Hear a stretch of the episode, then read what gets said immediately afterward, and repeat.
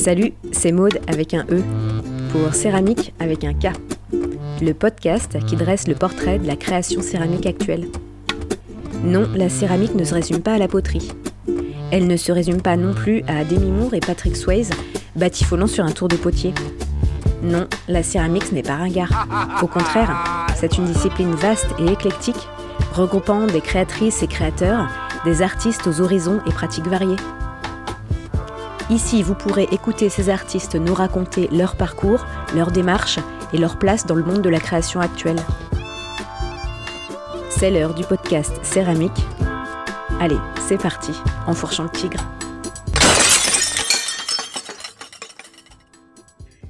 Pour cet épisode de début d'année, j'ai eu la chance de discuter avec Nathalie Charrier.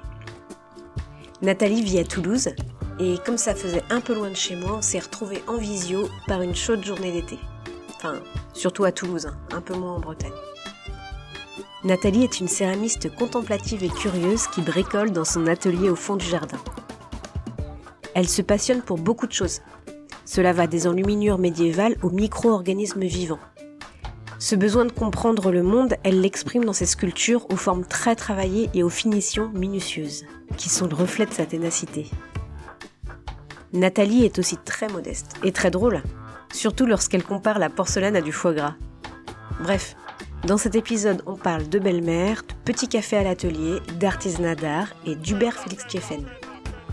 Bonne écoute. Bah écoute, tout est bon chez moi. Tu m'entends? Ah, ça y est, ça y est, super. Ça y est? Ouais. Ok, super. Bon.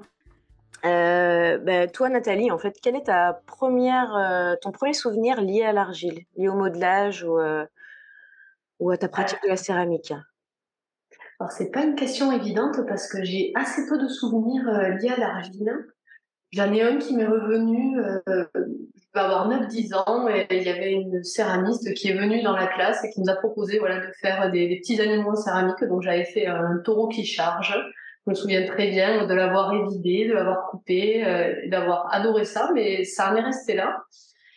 Après, euh, les souvenirs liés à la sculpture, ça serait plutôt de jouer dans le sable à la mer, tu vois, faire des châteaux de sable, euh, et ce plaisir-là de la découverte, de, de voir tout qui s'effondre. euh, c'est mes souvenirs, ils seraient plus là, je dirais.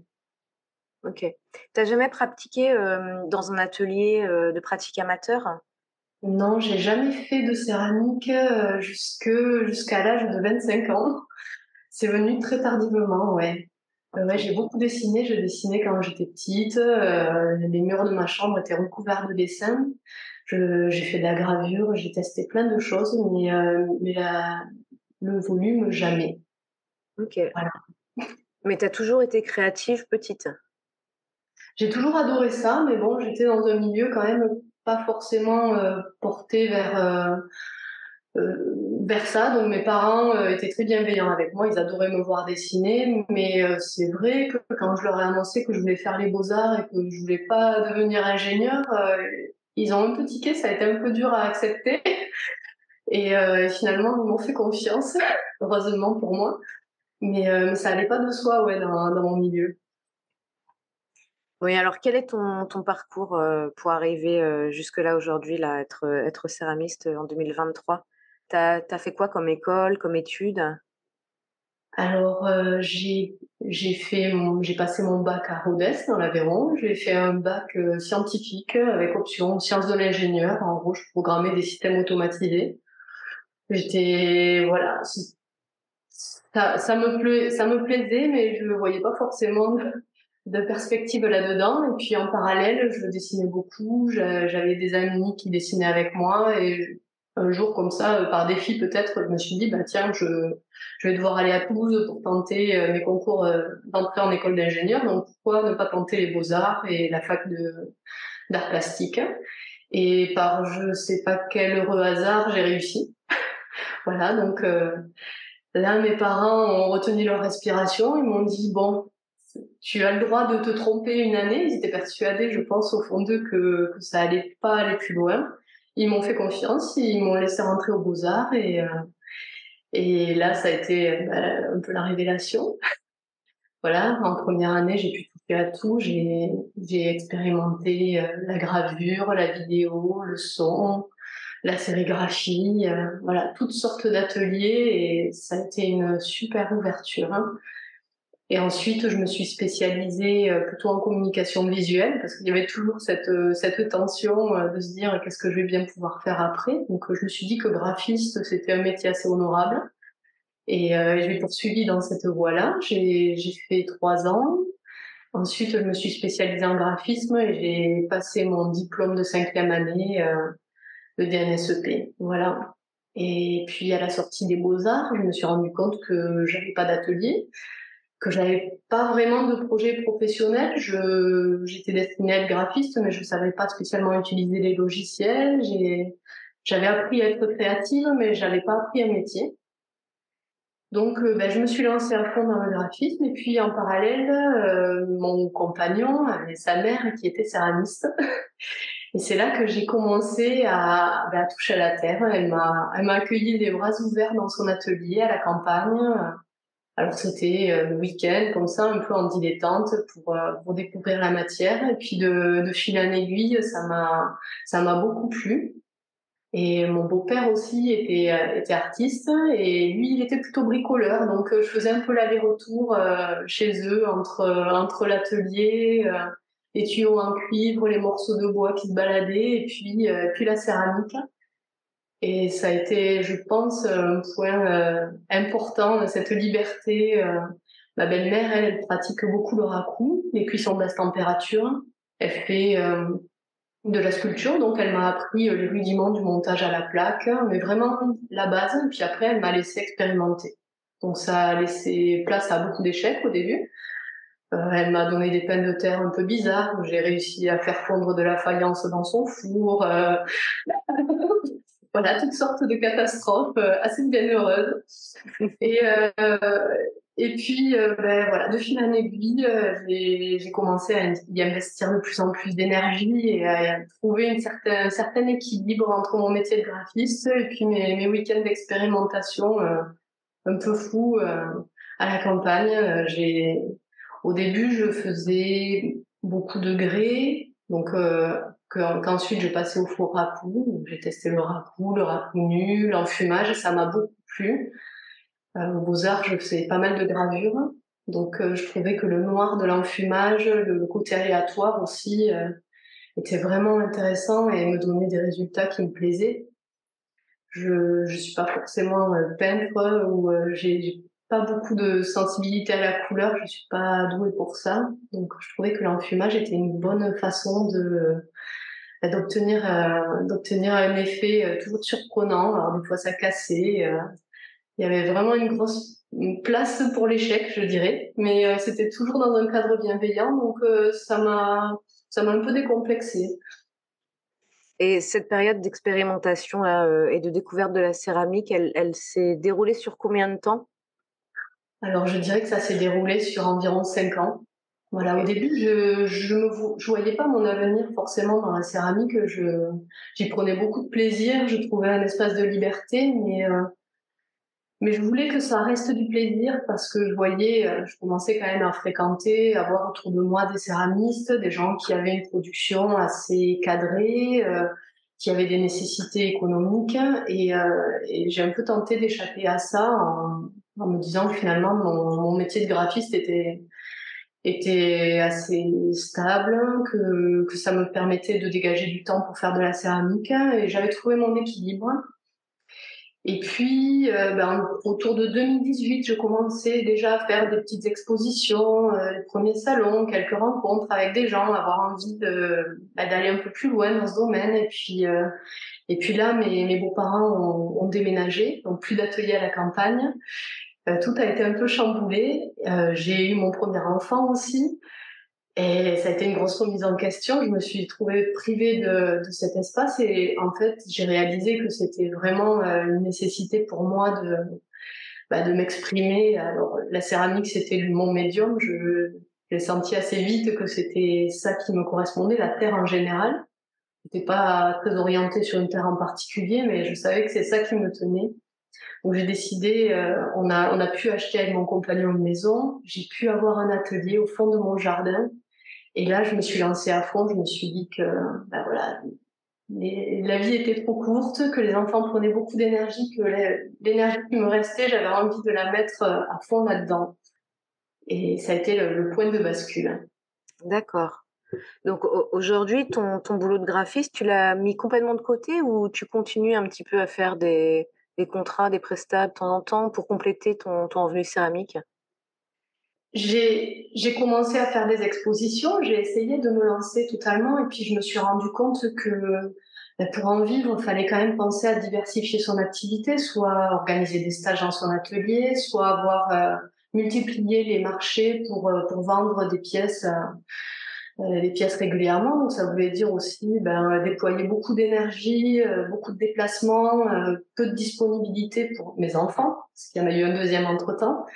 Donc j'ai à un moment donné, je me suis dit non, si je veux conserver la liberté que que j'ai acquise, si je veux pouvoir euh, faire les pièces dont j'ai envie, euh, avoir la possibilité de continuer à, à échouer, à, à, tester, à expérimenter, il faut vraiment que je garde euh, un à côté. Donc j'ai j'ai décidé de continuer le graphisme, qui est un métier qui me plaît aussi par ailleurs.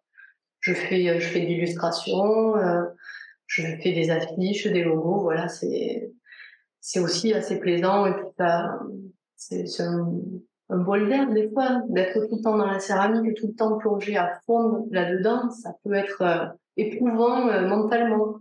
C'est dévorant par moments. Ça me permet de trouver mon équilibre. Ok. Est-ce que ton, ton boulot au tout début où tu as découvert la céramique ressemble à ce que tu fais aujourd'hui? Ah, c'est une bonne question. Euh, au tout début, je faisais des pièces. Euh, j'ai toujours fait de la sculpture. Hein. Jamais, je me suis jamais essayée autour. Je ne sais pas tourner. Je sais quasiment pas émailler. Euh, j'ai tout appris quasiment en autodidacte.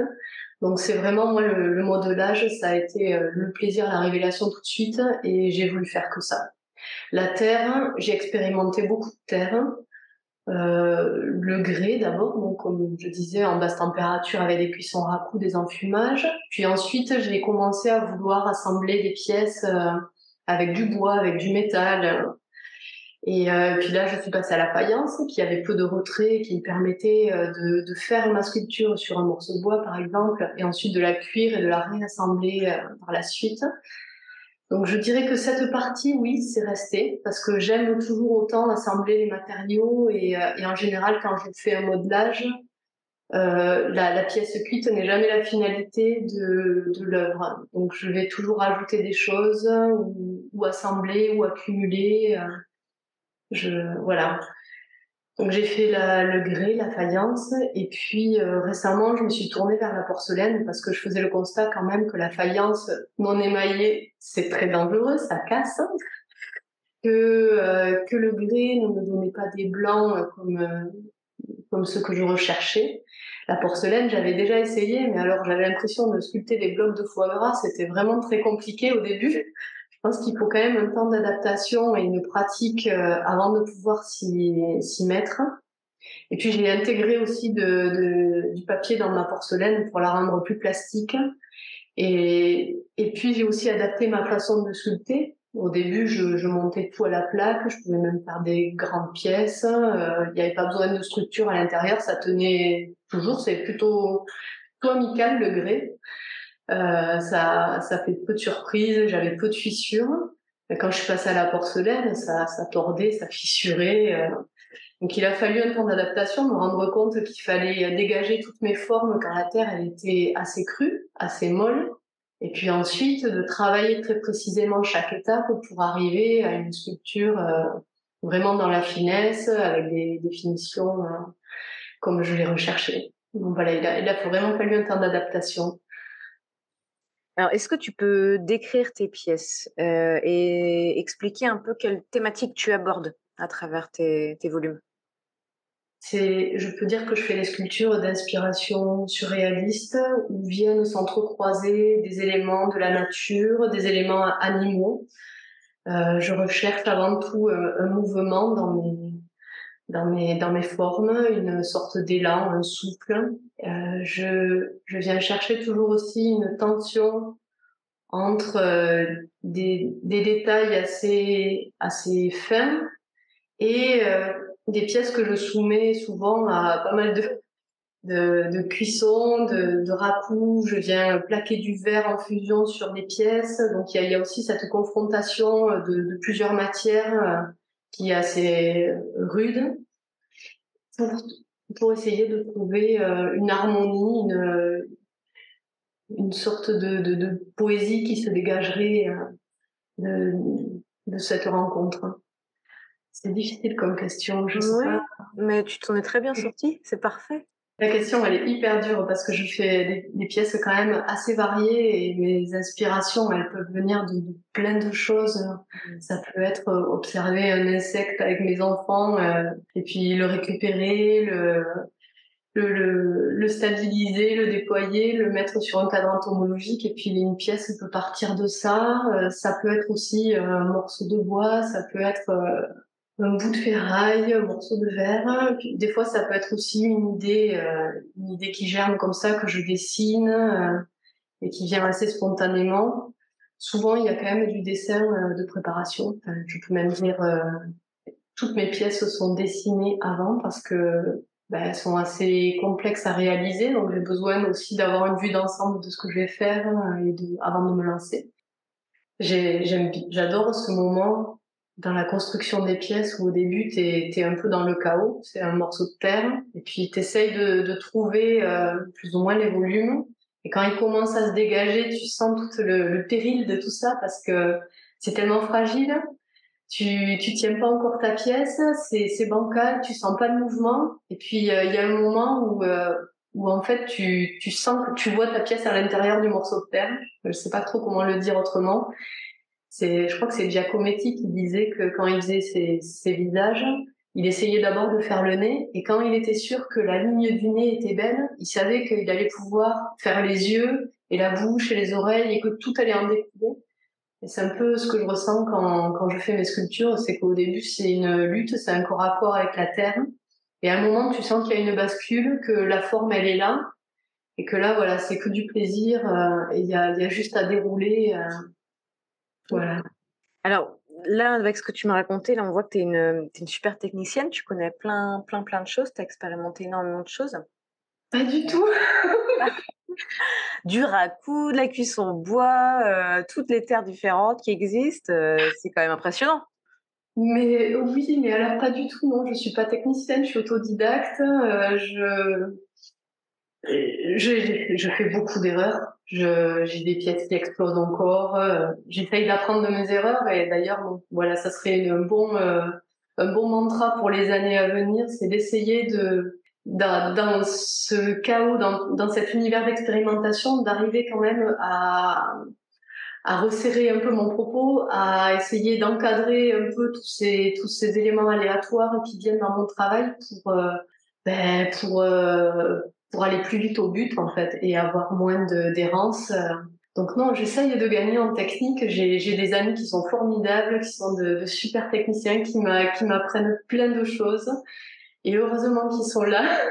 Je trouve ça merveilleux de voir les, le monde des, artisans d'art. Voilà, c'est en général mes verriers, euh, les, les, céramistes, les gens qui travaillent le métal, cette précision et cette concentration qu'ils arrivent à mettre dans leurs gestes c'est vraiment quelque chose que, que j'ai envie d'atteindre sans avoir fait euh, bah, d'études pour.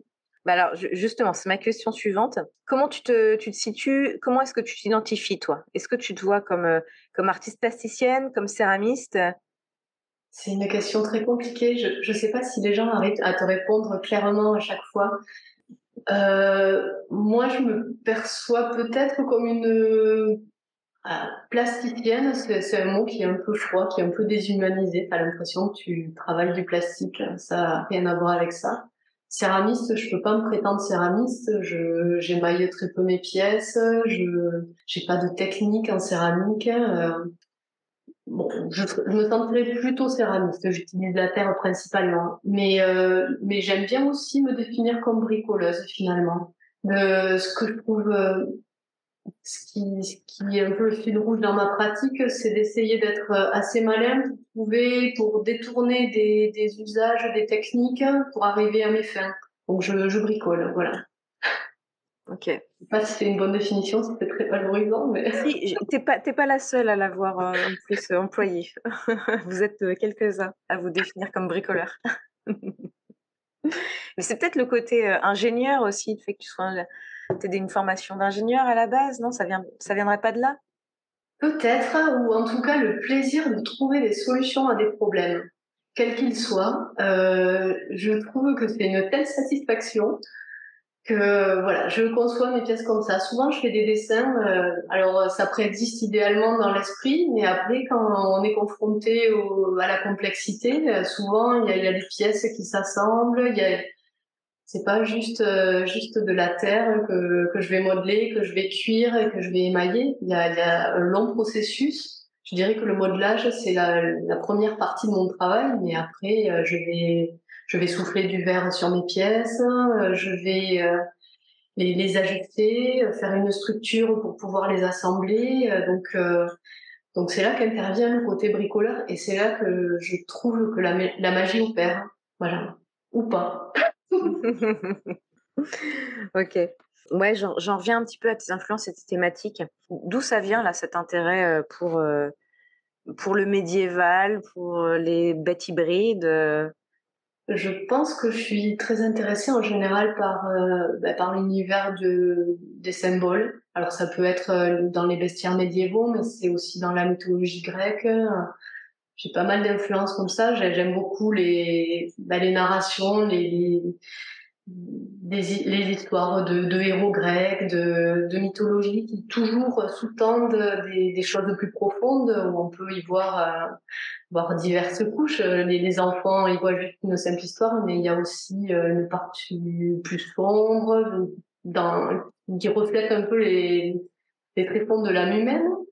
Donc voilà, j'aime ce côté narratif et je j'aime me le réapproprier. Après, dans les bestiaires en général, je trouve que la, la liberté des formes, des mouvements, des, des illustrations qu'on peut retrouver dans les dans les enluminures, dans les manuscrits médiévaux, c'est un plaisir pour les yeux de voir ces, ces jeux de lignes qui se qui s'opposent, de courbes contre courbes, d'animaux chimériques euh, qui naissent d'un coquillage. Euh, c'est ça raconte à la fois bah, des, histoires de la Bible, mais c'est aussi euh, totalement euh, totalement païen et, euh, et, iconoclaste par moments. Voilà, on voit des, moines défroqués, on voit des, des bestioles bizarres qui sortent de partout. Je crois qu'il y a une sorte de, de, joie et de plaisir qui se voit même dans le, dans le dessin que, que j'apprécie tout particulièrement.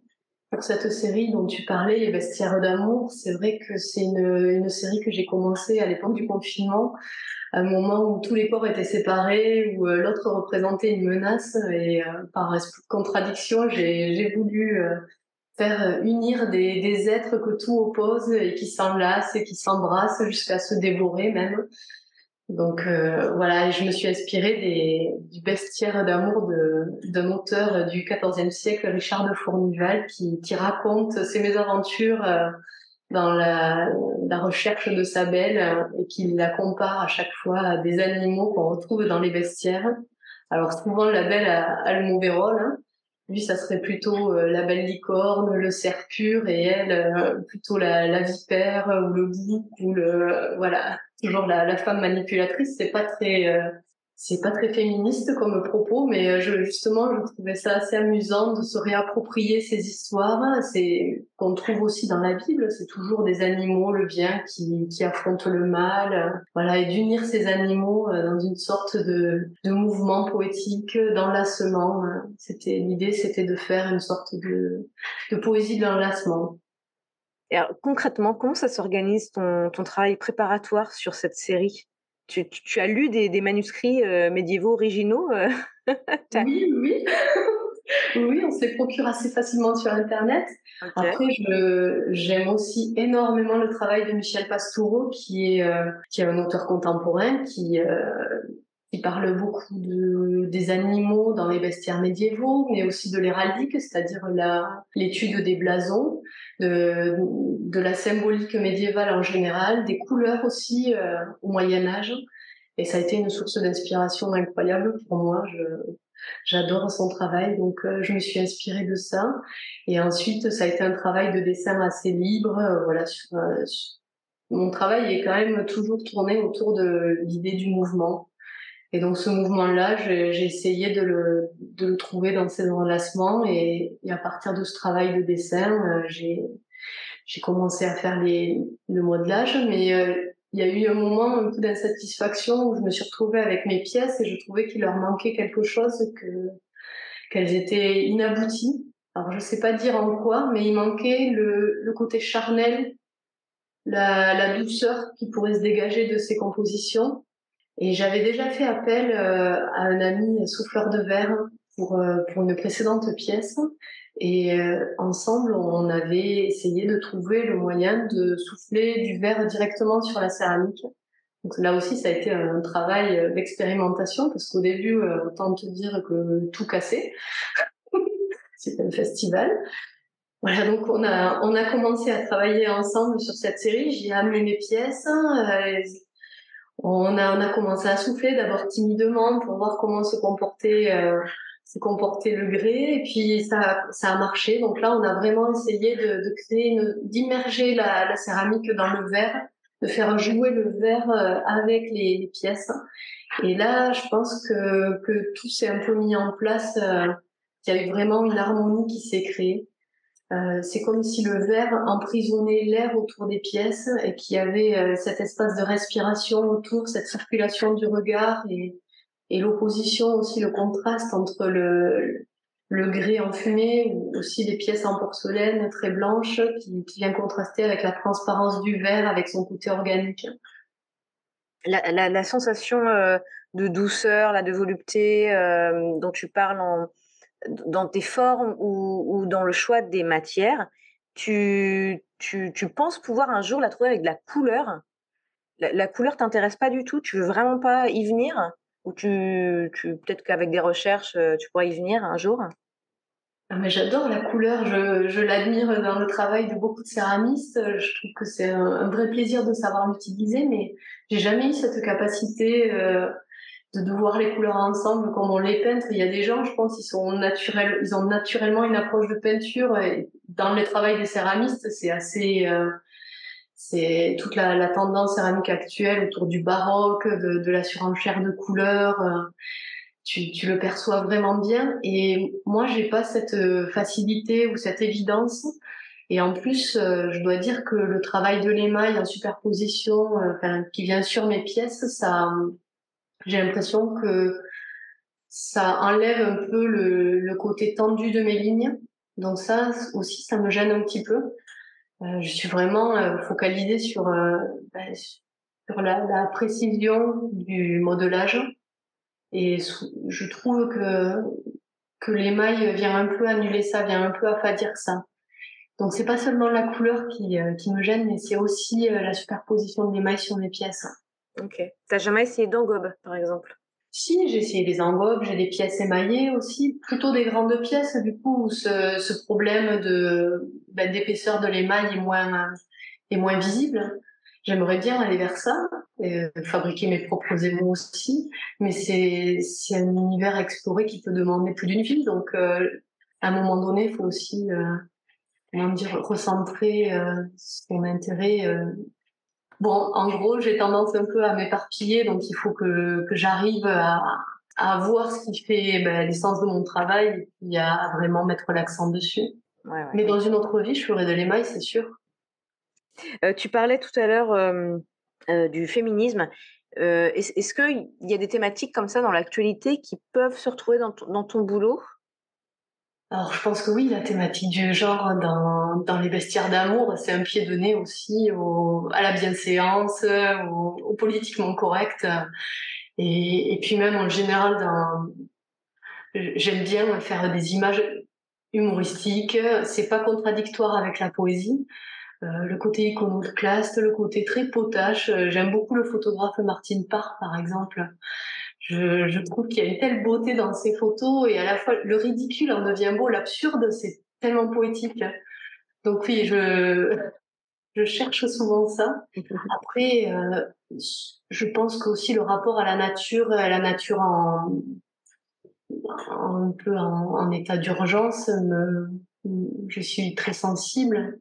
Je, je, regarde beaucoup la nature. Alors j'habite en ville, donc c'est vrai qu'il y a un rapport particulier à la nature. C'est pas ce rapport fantasmé un peu, mais euh, mais j'aime beaucoup les, les insectes par exemple. Et en particulier, j'aime les, les extrémophiles, c'est des tout petits organismes qui, euh, qui sont capables de résister à des, à des conditions incroyables de vie. Par exemple, euh, le tardigrade qui peut aller sur la Lune, qui se met en une sorte de d'état de, de, de, mort ou de dormance. Il se dessèche totalement, il n'a plus besoin d'oxygène, il vit à des pressions euh, incroyables. Et puis le jour où on le remet dans des conditions euh, normales de vie, il se remet à vivre. Et des animaux comme ça, je trouve ça fabuleux, qui défient un peu les lois de la nature, qui arrivent à s'adapter, à être résilients. C'est vraiment euh, un appel à la résistance, je trouve. Ok. J'ai fait toute une série sur les extrémophiles.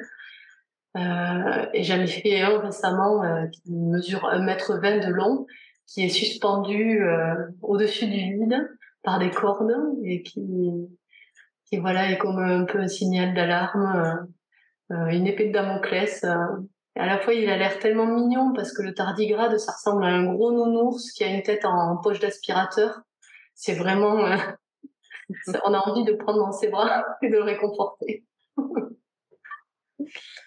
Ah oui, est-ce que tu peux, mmh, dire deux, trois mots sur l'art des marges lesquels tu t'es inspiré Alors oui, l'art des marges, c'est des dessins qu'on retrouve dans les marges des manuscrits médiévaux et qui reprennent des, thématiques, qui sont complètement en dehors du, du texte, qui ont souvent aucun lien avec le texte, mais qui semble être euh, l'unique fantaisie euh, du moine copiste qui devait en avoir marre de copier la Bible et à un moment donné, euh, il a fait surgir un moine d'une coquille d'escargot.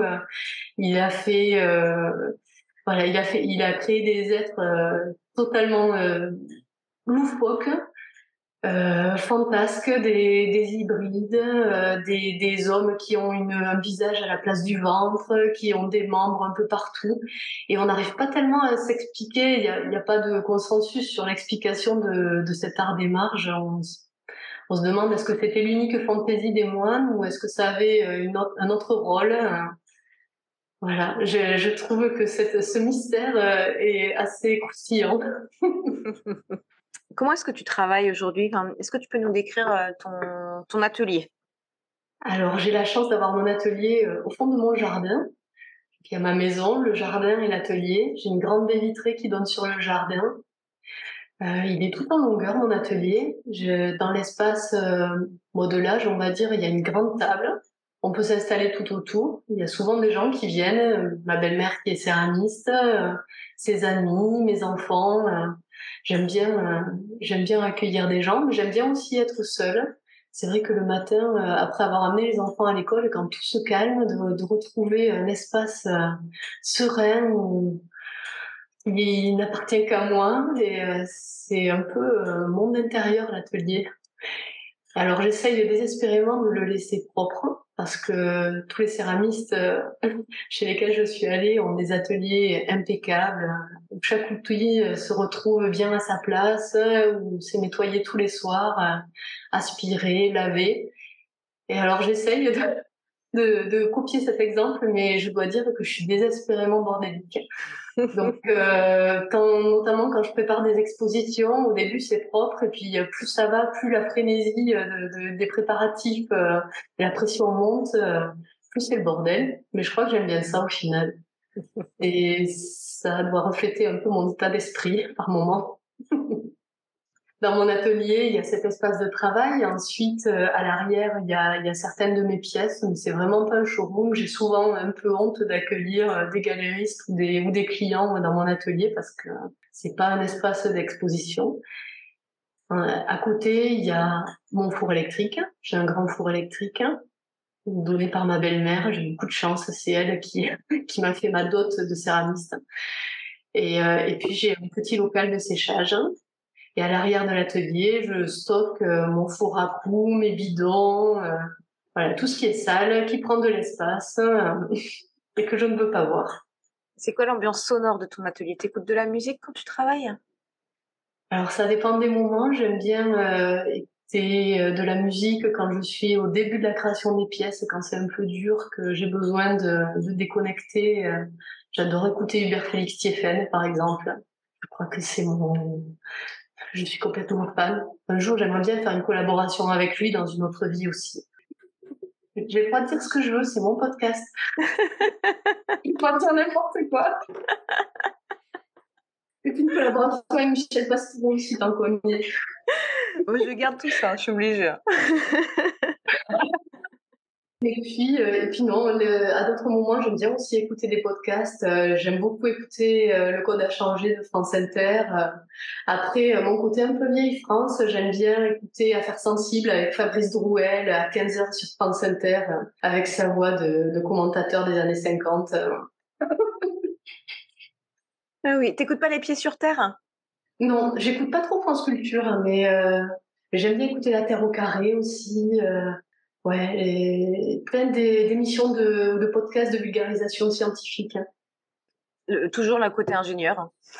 ben, un petit peu, ouais. Je trouve qu'il y a dans, dans la science euh, plein d'idées. Je trouve plein d'idées pour mes pièces. Euh, récemment, j'ai fait une pièce sur la sur l'idée de tenségrité. Donc c'est euh, c'est utilisé beaucoup en architecture. Euh, l'idée c'est que deux pièces, donc une pièce qui semble en lévitation, mais juste elle est elle est tendue par des fils et le système de, de tension fait que la pièce euh, tient toute seule en l'air.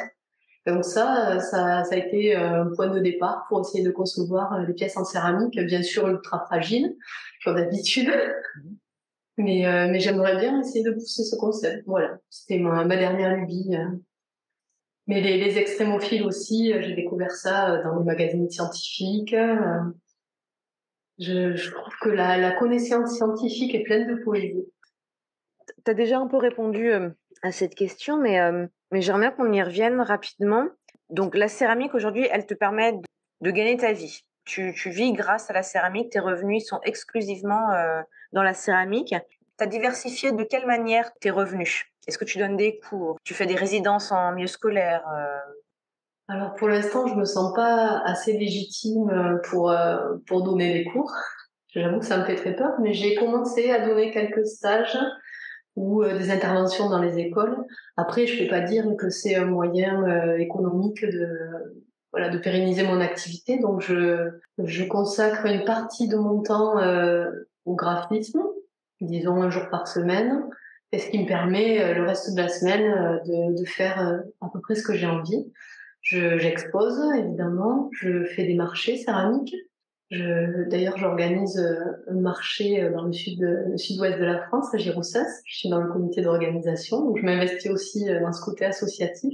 Euh, et puis également pour vivre, alors je me suis pas mal posé la question parce que comment vivre en étant céramiste, d'accord, faire des stages, euh, multiplier les marchés, essayer de trouver un galériste, mais c'est pas c'est pas une, une évidence.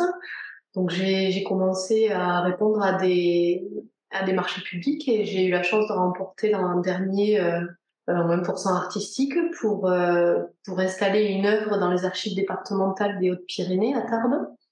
Donc voilà, c'est un projet qui est en cours et qui effectivement va me permettre de vivre euh, pendant deux ans. Alors c'est pas évident parce que c'est non seulement un travail d'artiste, mais aussi de chef de projet.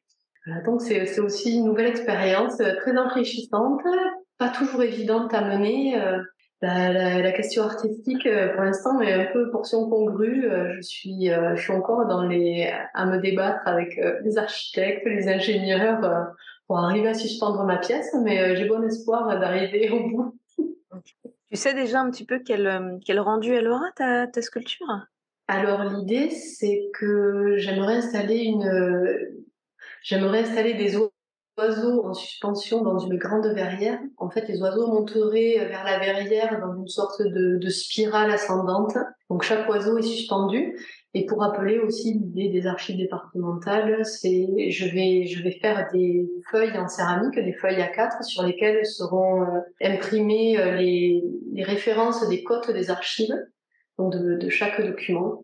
Et ce, cette espèce d'envol d'oiseaux qui sont endémiques du département des Hautes-Pyrénées, euh, des rapaces, il y aura toutes sortes d'oiseaux et qui vont faire, euh, qui vont s'envoler avec ces feuilles pour essayer de donner euh, une sorte de mouvement euh, tout en légèreté, en poésie, voilà, qui, qui s'échappe vers, vers la verrière.